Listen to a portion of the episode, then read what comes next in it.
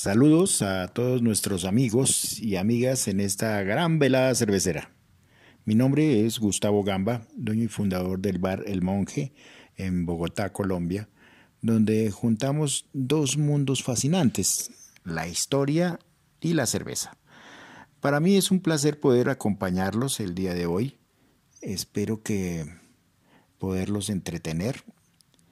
Antes de comenzar, quiero agradecer a todas las personas que nos están dando impulso para cada día mejorar, crecer, aprender, pero sobre todo a beber. Para ti, amigo cervecero, aquí en Colombia, si buscas un sitio para beber y aprender sobre lo que te estás tomando, te esperamos. Y para, lo que, para los que no estén en Colombia, los invitamos alguna vez a ponernos en su lista de chequeo y disfrutar muchas tardes a nuestro lado cuando vengan. Comencemos. El día de hoy hablaremos de tres cervezas del país de Alemania, cada una con una historia bien particular. Casi no están ligadas a la ley de la pureza de la cerveza por sus tipos de fermentación. Iniciemos con la Erdinger Picantus. Erding es un pueblo que queda a 30 kilómetros de Múnich. Es un pueblo pequeño de 36 mil personas y data de más de 600 años de tradición. La fábrica de Erdinger es, o Erdinga, es sobre los límites de la ciudad y hay un monumento, es un pedazo del muro de Berlín, que está rodeado por las banderas de los países que le compran la cerveza y en segunda instancia a sus empleados, a los pensionados, siendo que cada uno tiene su lugar en el lobby de la fábrica. La cerveza Erdinger se vende en 125 países y tiene nueve versiones. Una de ellas es la Erdinger Picantus. Es una de las cervezas que en Alemania tiene muchos grados de alcohol. Tiene 7.3 su color poco, hace que sea una negra deliciosa con espuma amarilla y tiene dos fermentaciones. En la segunda se utilizan las especies de turrón y nuez moscada. El sabor que determina su nombre es por las semillas de clavo que le aplican y por eso tiene esos sabores tan particulares, siendo una cerveza que no es dulce como las otras Daro Boco. Esta es muy suave al gusto es muy buena tomarla acompañada con carnes rojas. Es una cerveza de las que más se vende. Su tiempo de fermentación o de maduración, como lo llaman ellos, es de más o menos 63 días. Esta cerveza se empaca y se embotella primero. Y luego las botellas van a ser parte de un edificio en donde se gradúan sus temperaturas y un robot hace que entren las estivas en los anaqueles y él va rotando a medida de que pase cualquiera de las cervezas de tipo especial que saca Erdinger. Esta cerveza, como hemos dicho, se logra vender en más de 100 países en el mundo, siendo la que más se vende fuera de Alemania. Y en Colombia la tenemos hace más de 17 años. Es una de las cervezas extranjeras de las que primero llegó a Colombia, con sus vasos altos, con su malta de trigo, y hace pensar que es una de las cervezas que más produce la empresa, sabiendo que esta genera aproximadamente 1.8 millones de hectolitros anualmente. Para darnos una remota idea de esa cantidad, esto equivale a la capacidad de un poco de más de 70 piscinas olímpicas. Simplemente increíble. Salud y que la disfruten.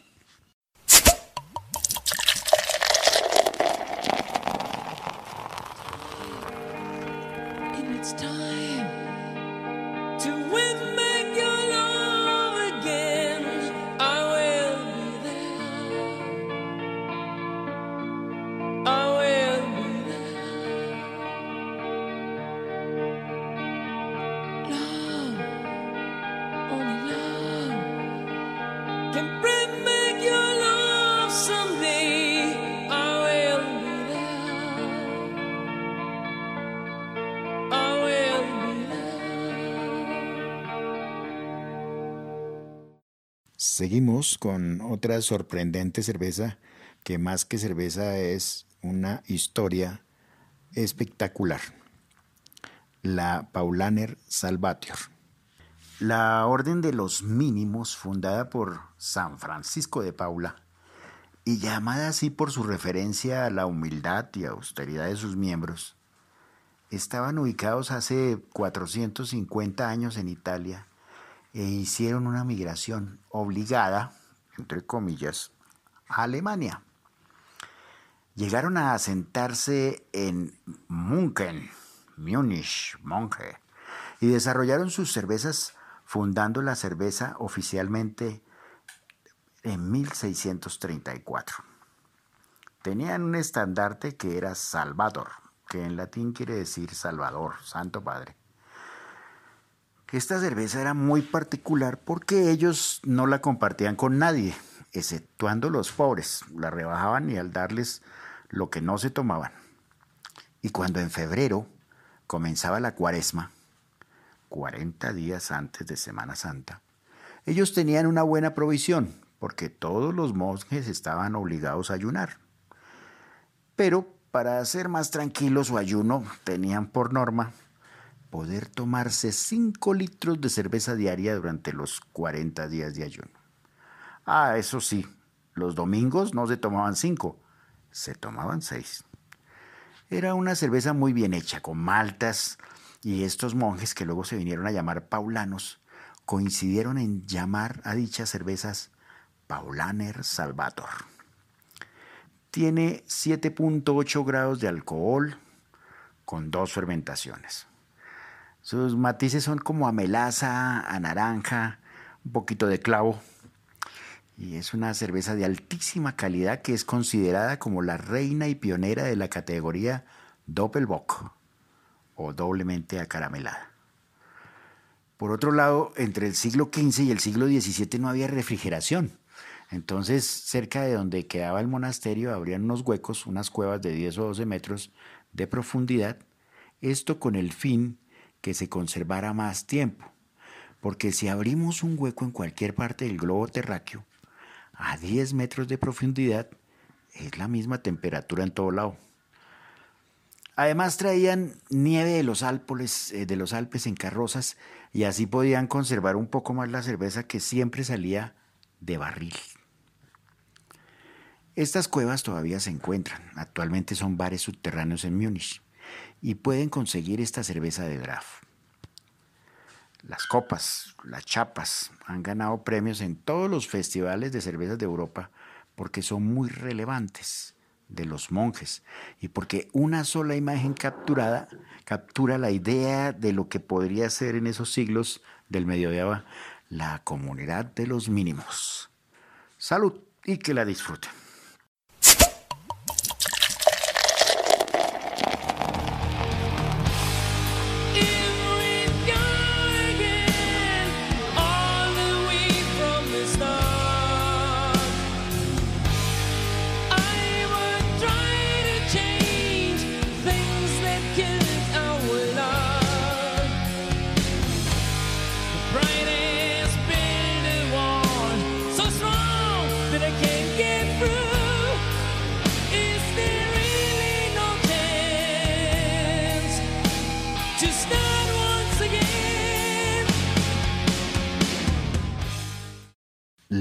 Tercera y última de la noche es más que eh, una cerveza, es la historia de la cerveza más antigua que está en este momento activa en Alemania.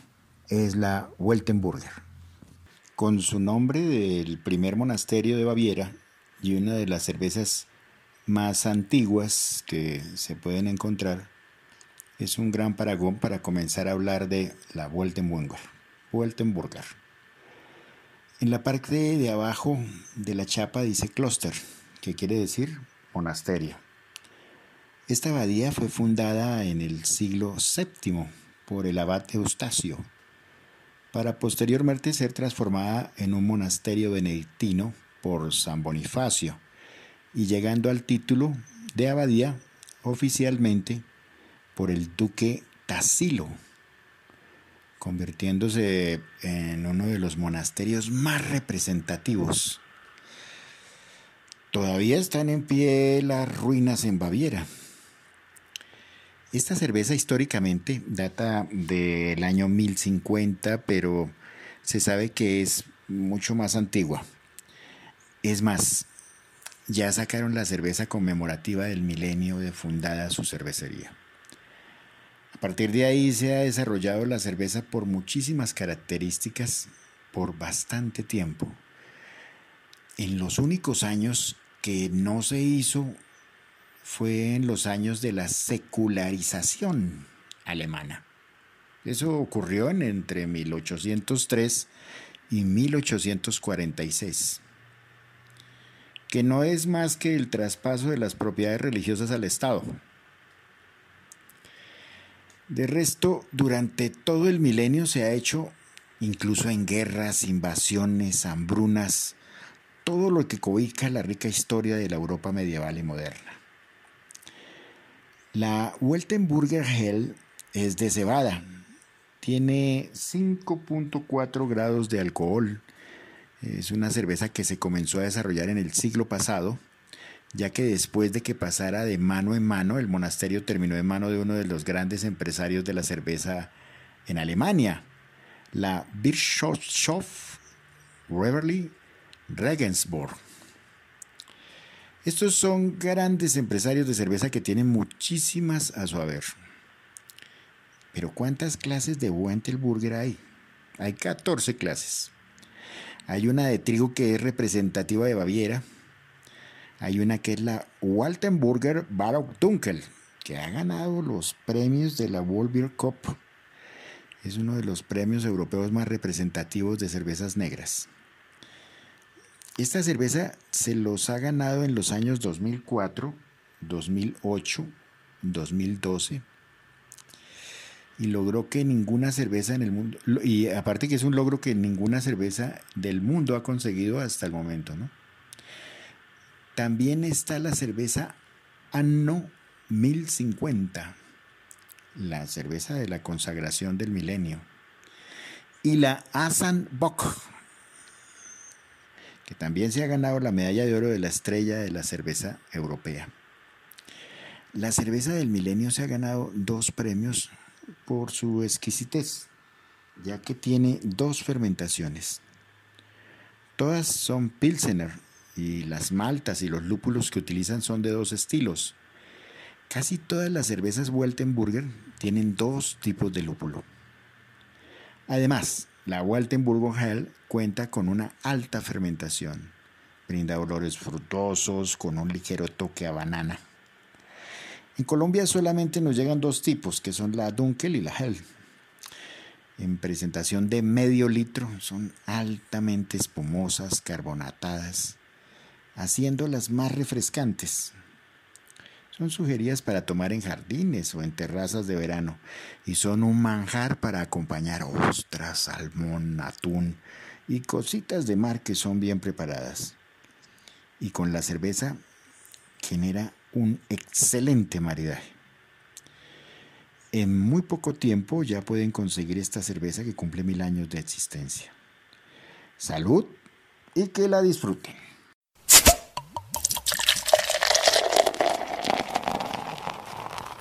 Lastimosamente hemos llegado al final de este programa y ha sido encantador poder viajar con ustedes a través de este nido de la historia de las cervezas como lo es Alemania. Esperamos todos se sientan bien listos para continuar su jornada y de todo corazón esperamos haber sido una grata compañía.